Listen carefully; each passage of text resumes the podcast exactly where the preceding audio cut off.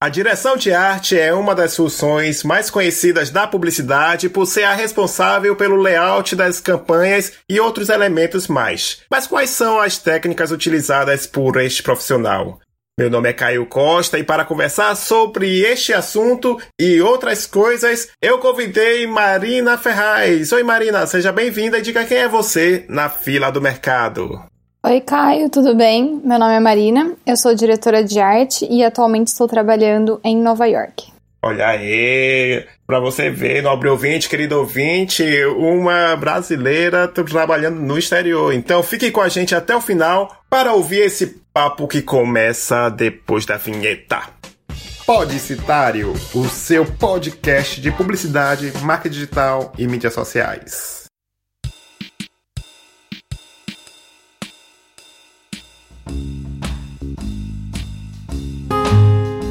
Então, como você já acompanha aqui o podcast, sabe que pode ouvir tanto no Deezer quanto no Spotify, essas plataformas de música que abriram as portas para o podcast. Se você tem as contas por lá, é, fique à vontade, é só pesquisar lá Podicitário assinar e curtir o episódio nas plataformas que você preferir ou também nos agregadores de podcast. Isso mesmo, com os agregadores de podcast que tem tanto no iOS quanto no Android, você pode baixar o episódio no Wi-Fi da sua casa e ouvir na academia, fazendo faxina, lavando prato. Você vai ver que a sua produtividade vai aumentar, você vai conhecer novos mundos, novos pontos de vista e novas reflexões. E então fica aí o incentivo para você ouvir outros podcasts além do Podcitário. E se você gosta do podcast e quer interagir comigo diretamente, faça parte do grupo dos ouvintes do Podcitário no Telegram. Para entrar é muito fácil, basta você usar lá o Telegram,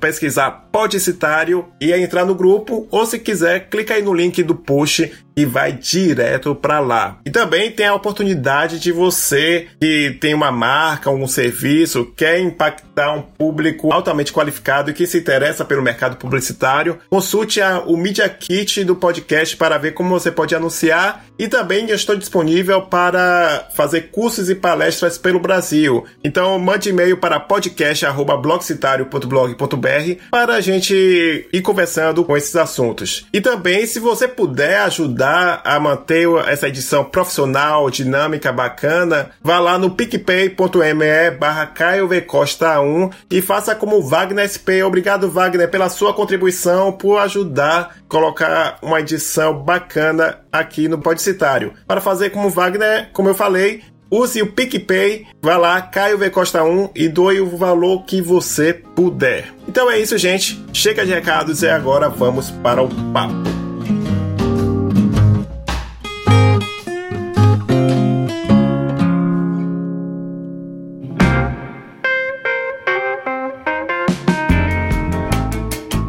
Então, Marina, é o seguinte, essa questão da direção de arte, eu acredito que quem ouve o Podcitário, que tem esses assuntos de publicidade, certamente é uma oportunidade única para eles aprenderem um pouquinho mais sobre esse universo, mas vamos começar pelo começo, como diria o velho ditado. No caso, quando foi que você se interessou em se tornar uma diretora de arte? Então, Caio, na verdade, não foi bem assim que eu que escolhi. O que aconteceu foi que eu escolhi fazer marketing. Então, eu foquei numa faculdade que era propaganda e marketing. Mas, no meio da faculdade, a gente teria que. Todos os estudantes teriam que escolher entre ir para a área de marketing ou ir para a área de criação, porque as aulas seriam completamente diferentes. Então, dois anos antes de que eu estava na faculdade, eles vão mostrando um pouco de cada área. Só que aí no final acabei me interessando mais por criação do que por marketing. Então eu escolhi ser criativa e aí entrei na, na área de criação lá, eu resolvi ir para a direção de arte ao invés de redação.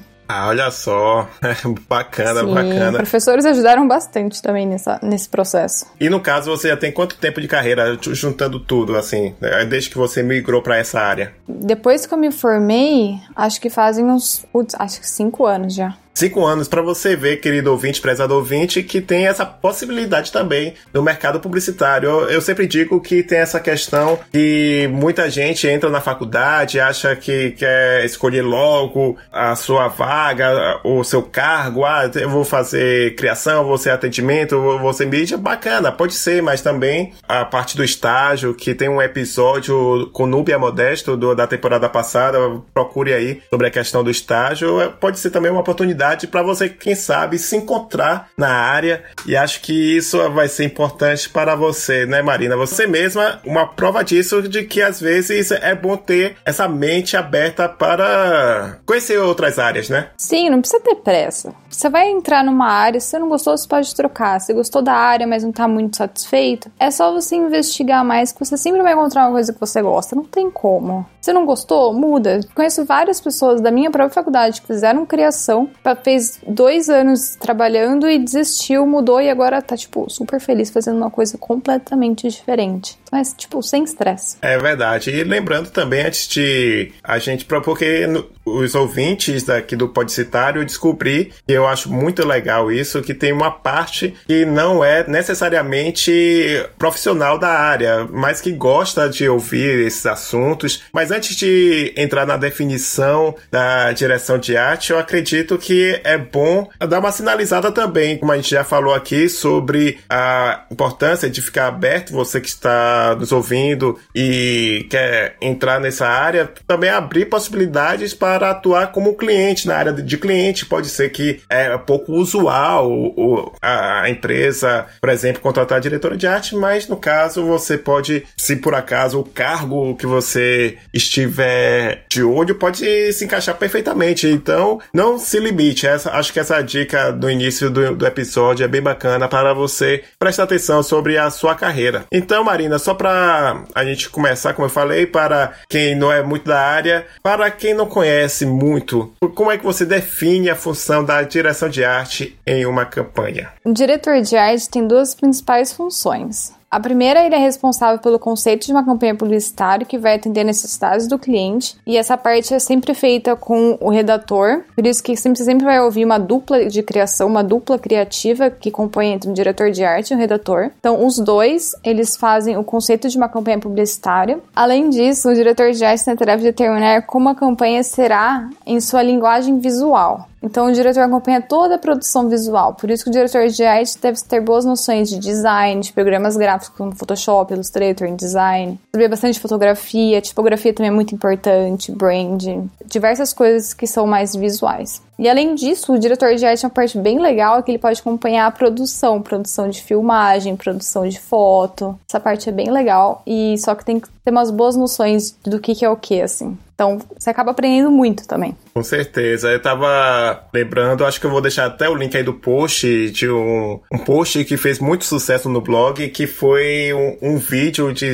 em média, 7 minutos de duração, que a galera pirou, que é mostrando como era a agência de publicidade do passado, né? Antes do notebook, antes do, do Photoshop, e, mostrando lá que, pelo menos, quem queria ser diretor de arte, além de todas essas características que você falou, tem a questão da habilidade artística que a, as pessoas não tinham muito como errar. Se errasse, tinha que recomeçar, tinha Sim. que o material, fazer a tipografia ali na régua, como se fosse um trabalho escolar, mas claro que com algo muito mais profissional, com materiais precisos, régua, compasso, etc. E é fascinante para você ver que é uma inspiração como o profissional de hoje herda um pouquinho dessa, desse senso de estética, alinhamento, contraste, porque tem essa questão também, né, Marina, que as pessoas que estão de fora têm essa ilusão de que quanto mais coisas no, no layout, melhor. Enquanto a gente sabe que menos é mais, ou os elementos não precisa estar tá tudo em um layout, né? Por isso que é a função também do diretor de arte de determinar isso, né? Sim, exatamente, Caio. Minimalismo é tudo para mim. Tipo, espaços em branco são lindos, maravilhosos para mim. Mas você tava comentando um pouco antes de como que era um tempo atrás, antes de ter a tecnologia, que era muito mais, tipo, braçal, assim, coisas de desenho e tudo mais. E eu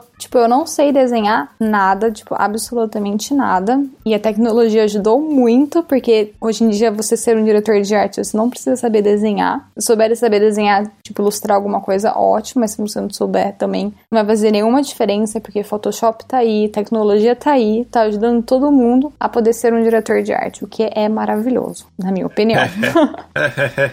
Com certeza, com certeza. É claro que também tem um certo mito de que, pelo menos na época que eu atuava mais em agência, necessariamente eu tive um estágio e a diretora não é necessariamente publicitária, era formada em administração. Então ela vinha com essa. carregava alguns mitos com relação, com relação à publicidade. Era uma pequena agência e justamente ela só tinha a mim no, como redator e tinha outro colega que era o diretor de arte. E ele, nossa, ele já tinha uma, um senso estético maravilhoso, habilidade maravilhosa nos programas gráficos. Só que a questão de uma agência que tem, só tem uma dupla é correr o risco de um dos ficarem doentes. Então, por um dia, eu virei o redator de arte, que eu sempre Nossa. digo. eu brinco que eu sou redator de arte. Aí teve um dia que ele ficou doente, ok, eu lá sozinho. Eu, qual era a estratégia? Ela, olha, Caio, eu sei que você não tem muita habilidade com os programas, etc. Vamos fazer o seguinte: você vai criando aí o conceito sozinho,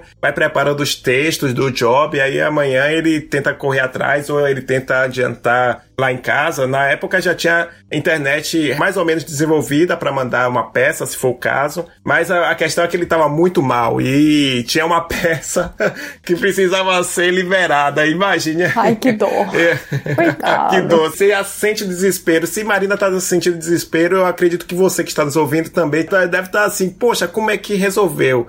Aí, simplesmente eu tive que pegar meus parcos, meus poucos conhecimentos no Corel, deu um jeito lá, um, ficou uma peça mais ou menos aceitável, ainda bem que era uma coisa all type. All type, para quem não sabe, era apenas a tipografia, a sua frase, a, o texto no layout. E depois, no outro dia, ele conseguiu é, resolver os jobs. Mas também tem essa questão que muita gente de fora acha que é, que é fácil, mas a gente sabe que não é, né, Marina? Tem não. que ter essa. Tem, tem, tem alguns sensos, né? Nenhum trabalho é tipo fácil, moleza, né? Mas com o tempo a gente vai aprendendo vai pegando referência, vai aprendendo com a pessoa do lado. E aí você vai desenvolvendo assim, ó, e chega uma hora que tá ótimo. Até mesmo redatores, tipo, prendendo do lado de um diretor de arte, consegue ah, como faz isso no Photoshop, como faz isso no Illustrator. Assim como diretores de arte perguntando para redator, tipo, ah, dando opinião, tipo, ah, não seria melhor se essa frase fosse assim, assim, assim? É um aprendendo com o outro para ser uma dupla de criativos, não apenas um redator e um diretor de arte. É o que tá acontecendo muito ultimamente até. Olha aí, uma tendência, né? Tá rolando essa tendência do mercado e também acho que é do ser humano fazer uma troca de informações na, na convivência. Você vai observando, como você disse, é uma dupla que atua forte e para você que está nos ouvindo e conheceu agora o podcast, tem uns episódios anteriores sobre redação publicitária com uma dupla bem bacana que aí dá dicas de texto, etc. E aqui tem Marina dando essas dicas sobre direção de arte. Então, Marina, só para pegar essa parte e fechar essa parte de habilidades, direção de arte, qual é a habilidade que você acha que as pessoas precisam ter para, pelo menos, se decidir como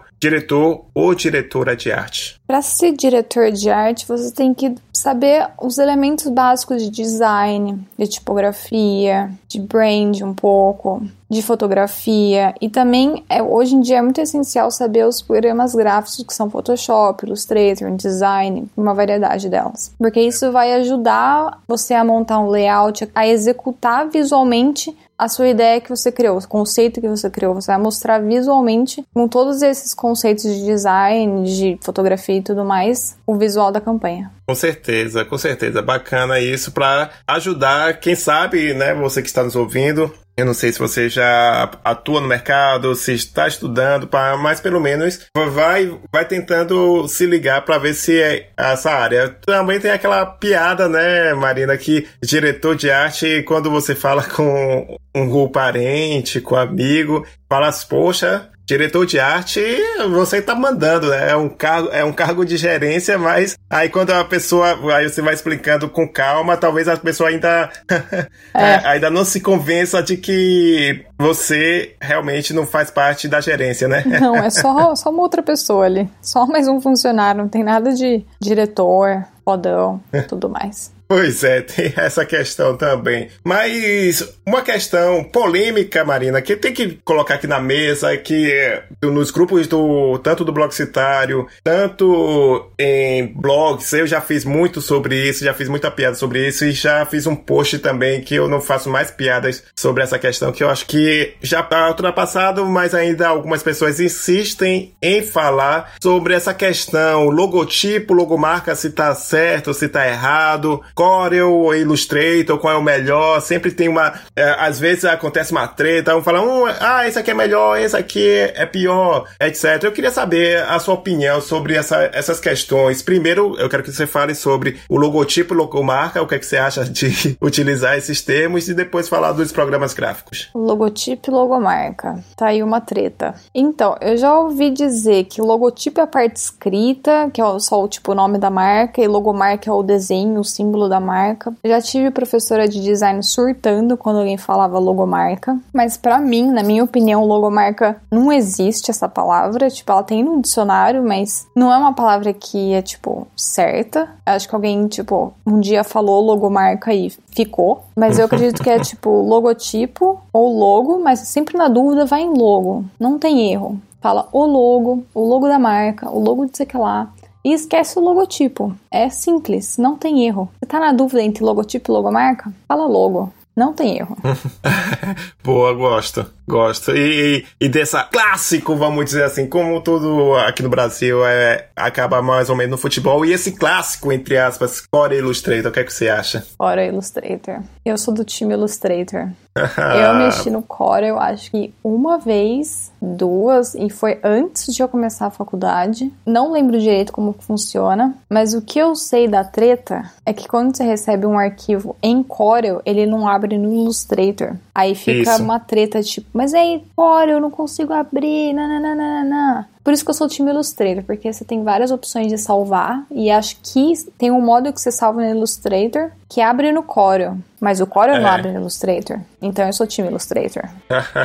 e além disso também porque Illustrator é tipo é do pacote da Adobe, que tem o Photoshop, que tem o design dos demais programas, e eles conversam entre si. Algum arquivo que você tem de Illustrator no Photoshop, você consegue abrir direto no Illustrator, que isso ajuda muito também. Por isso que eu também isso. sou do time do Illustrator para você que está nos ouvindo se decidir sobre Core Illustrator, pelo menos aqui, Marina, time Illustrator, veste a camisa e carrega o time Carrego. justamente justamente com o Illustrator. E também tem uma questão aqui no Brasil que algumas gráficas, pelo menos essencialmente aqui em Salvador, ainda tem essa diferença. E é engraçado que pelo menos a maior parte aqui em Salvador utiliza o Corel para abrir os trabalhos, aí dá um problema quando a pessoa vai usar o Illustrator, mas também, Marina, eu quero pontuar aqui, e acho que é importante, independente do qual que você se sinta, sinta confortável, é bom é, fazer com que você não defina o profissional apenas pela habilidade em um determinado programa, né? Porque ele precisa de estudo, como você já deixou claro aqui, né? Sim, exatamente. A opinião de Core Illustrator, que é o programa que você quer usar, tanto faz. O importante é o que você está aprendendo, o que você está aplicando e tudo mais. Com certeza. Então fica aí essa, essa dica para você não ficar se estressando muito nesse papo. O importante também é que o job seja entregue. Sim, no prazo também. No prazo, de preferência. No prazo e também com a extensão correta. Não pode mandar logo em JPEG, não. Ah, é? Porque... Porque aí não é. abre. Aí JPEG é uma imagem. Se você for aumentar muito o logo, ele vai ficar tudo pixelado. É bom também, já que você entrou nesse assunto, e muita gente certamente é um potencial cliente de agência, ou cliente de um designer, ou um cliente de, um, uma agência, de um publicitário, etc. Também não faça isso quando o publicitário ou o profissional, ah, qual é a marca, cadê a marca da sua empresa? Manda aí em em PDF, porque muita gente pega o Word, eu disse que só tem a, a marca em Word, tem isso, Nossa. gente, tem isso. Aí joga e salva em PDF e manda. É verdade. Não, não adianta. Várias vezes eu recebi um logo em PDF, fui felizona abrir PDF, abri no Illustrator. Tá perfeito. Você abre no Illustrator, aí é uma imagem. Foi o cara foi lá, pegou a marca, colocou no Word, salvou em PDF, sendo que a marca era em JPEG. Aí eu vou abrir, toda felizona. O que acontece? Decepção. Não, gente.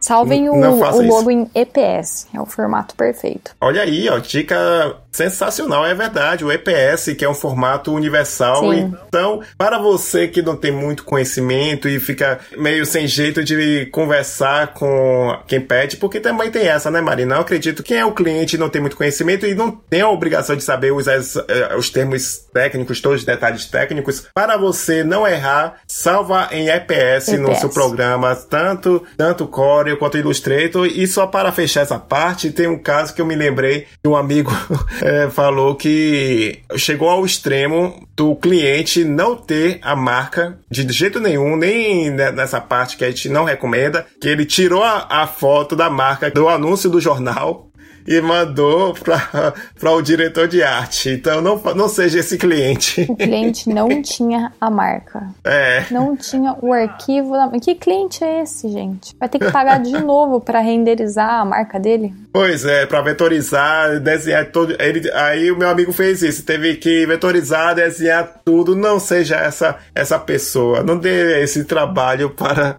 o diretor de arte. Ainda mais se sua marca tiver muitos detalhes. com certeza, com certeza. Coitado.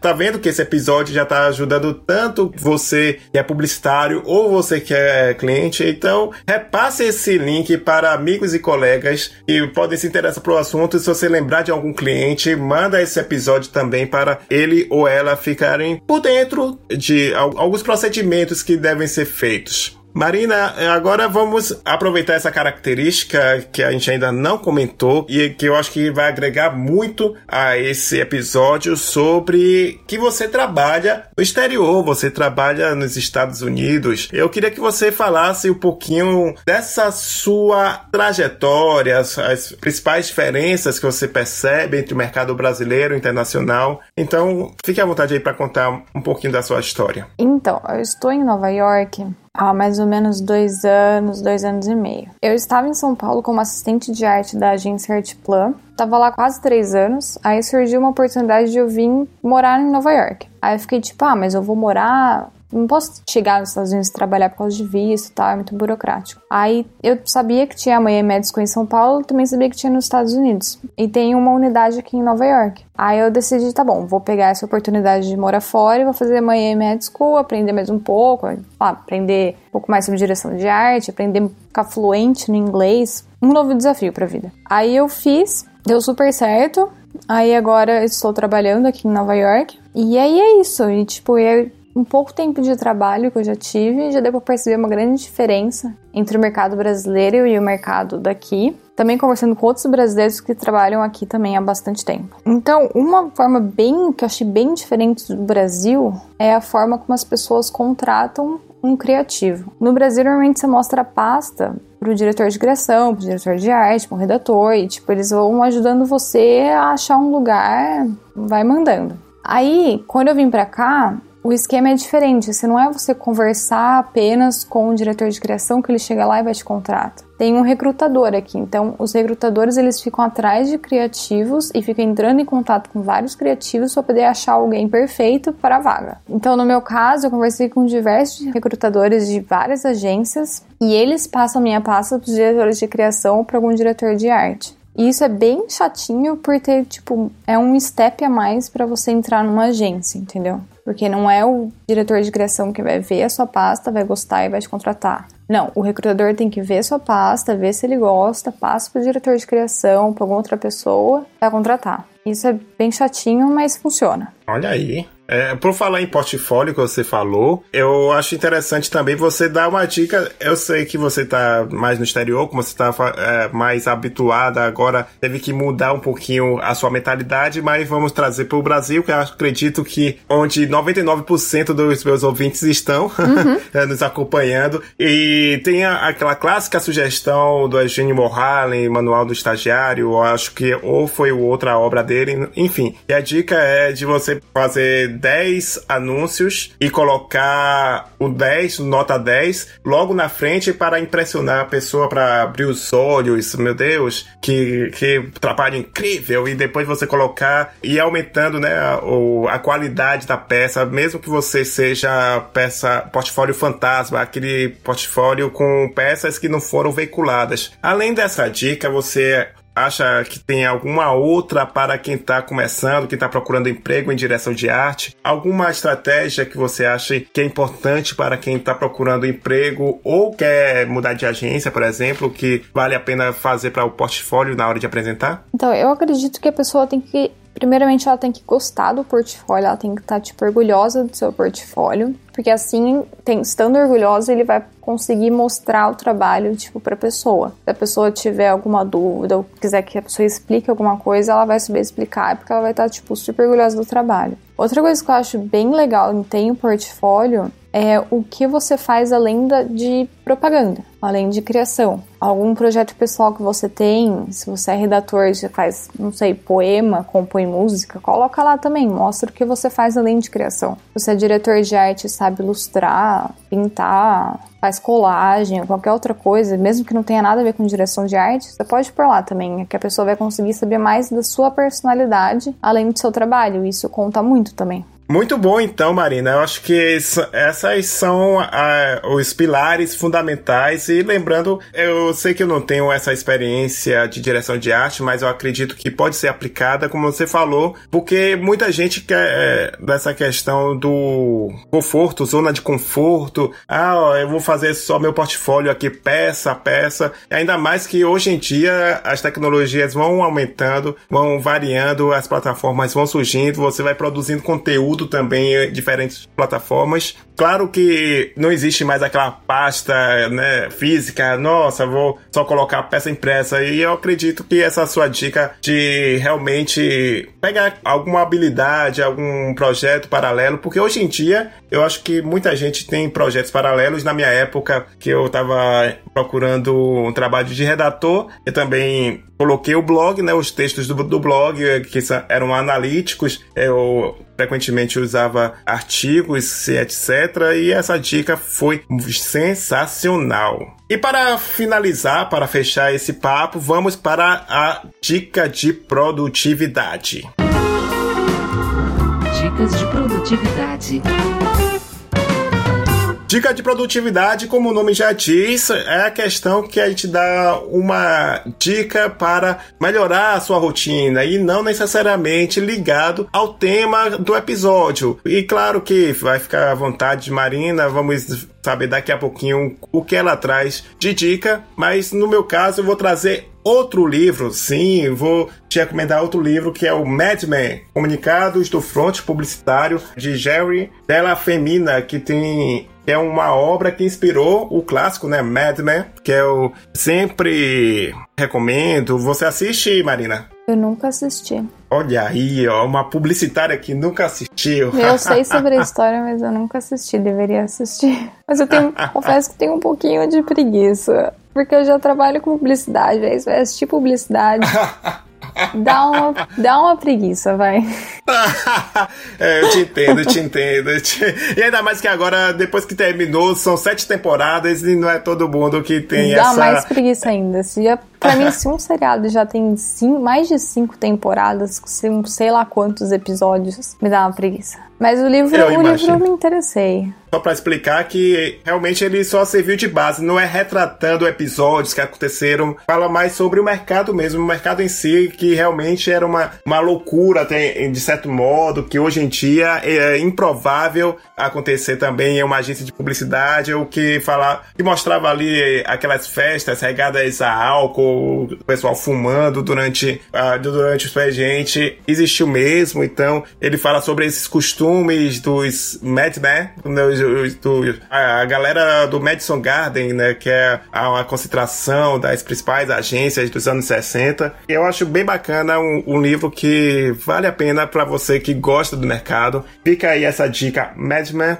comunicados do front publicitário. E agora você, Marina, o que é que você nos traz de dica? As minhas dicas. Eu tenho um hábito de observar as pessoas. Eu não sei porquê, mas tipo, eu sempre gosto muito de observar o que as pessoas estão fazendo. Que nem estou indo para o trabalho ou por outro lugar. Eu sempre fico reparando o que as pessoas estão fazendo, como elas estão agindo, ou até mesmo, tipo, ouvir a conversa delas. Ainda mais aqui, tipo, em Nova York, que você ouve, tipo, várias línguas diferentes, porque é uma cidade com muita cultura e muitas pessoas de vários países. Então eu sempre fico prestando atenção no que as pessoas estão falando, a língua que elas estão falando, que elas estão vestindo, porque aí eu consigo absorver bastante coisa. E sei lá, é uma coisa que eu às vezes eu me pego tipo parado olhando para uma pessoa, tipo. Isso eu gosto bastante.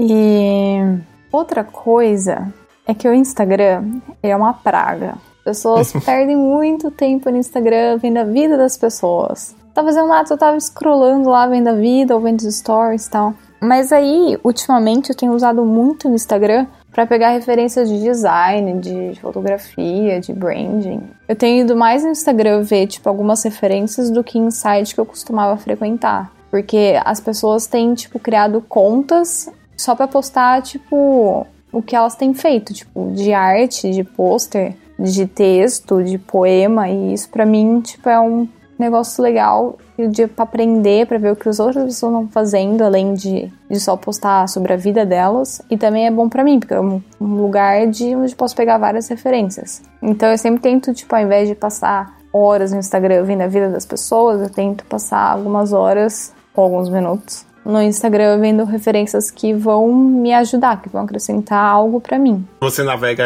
em alguma hashtag, alguma coisa assim para procurar essa galera? O que eu faço é que no Instagram tem a área de Explorer. Então eu Nossa. entro lá e às vezes tipo já aparece para mim na, no primeiro que tem, né, de tanto que eu procuro, ou então tem a área tipo de artes ou design, não lembro exatamente o nome. Que aí é só entrar lá que você vê alguma coisa que você gosta. Se você clicou numa coisa que você gosta e vai scrollando, vai aparecendo mais, assim, é tipo automático, né? O Instagram sabe o que você gosta. Aí chega um momento que você vai abrir o Instagram, ele vai, tipo, ter alguma coisa de mostrar o que você quer. Eu não sigo é ninguém verdade. assim exatamente, porque depois que se eu começar a seguir a pessoa e ter um design legal, vai ficar só design minha timeline, isso eu também não quero. Mas eu salvo bastante na opção de salvar, Entendi. aí eu coloco lá e quando eu quero buscar uma referência que eu vi e tal, eu volto e tá lá salvo. É ótimo. Massa. E só reforçando essa sua dica de observar as pessoas, eu acho isso sensacional, porque eu também não, não faço assim com muita frequência, mas acredito que quando a gente começa a observar as pessoas, a gente já começa a desenhar um pouquinho do perfil, às vezes é justamente um jeito de andar, um jeito da pessoa mesmo de se vestir, algum algo relacionado à rua pode vir e ajudar no insight. Então eu deixo essa, esse reforço com a dica é, que Marina fez. Então, Marina, para finalizar mesmo esse episódio, aquele espaço que eu abro para as pessoas, os convidados ficarem à vontade para divulgar os seus projetos. Então, fique à vontade para você divulgar suas redes sociais, seus projetos. Fique à vontade, o espaço agora é seu. Ah, gente, que fofinho. Eu tenho meu próprio portfólio que vocês podem visitar, acessar, é marinaferraz.com. Comentários, feedbacks são sempre bem-vindos. Se quiser tiver alguma ideia e trocar uma ideia da sua ideia, quiser tipo uma opinião ou desenvolver algo, a gente estamos abertos para tudo. Tenho também Instagram, confesso que eu não posto muito no Instagram, deveria postar mais. Mas meu Instagram é ferraz.marina. Se quiserem, me segue lá que eu sigo de volta. Mas eu não posto muito lá, eu devo, confesso que eu poderia postar mais. Principalmente coisas tipo, sei lá, diferentes. As pessoas que eu vejo, por exemplo, na rua que eu acho interessante, poderia postar. Tá aí uma dica para mim, para mim mesmo. boa, boa. Então é isso, gente. Muito obrigado. Lembrando que se você gostou desse episódio, vá lá no iTunes, caso você tenha iOS, deixe cinco estrelas e mais um comentário para divulgar é, o Podcitário. Isso ajuda muito na divulgação. E se você tiver Android, veja no Cashbox, por exemplo, um agregador de podcast que também tem seu sistema de avaliação. Então deixe lá cinco estrelas e deixe comentário para ajudar na divulgação, além de, claro, você compartilhar nas suas redes sociais, na sua lista de contatos, espalha a palavra do Podcitário entre o seu ciclo social. E é isso, gente. Muito obrigado pela sua audiência. Até o próximo episódio. Tchau, tchau. Tchau, gente. Muito obrigado, Caio. Foi muito legal conversar com você.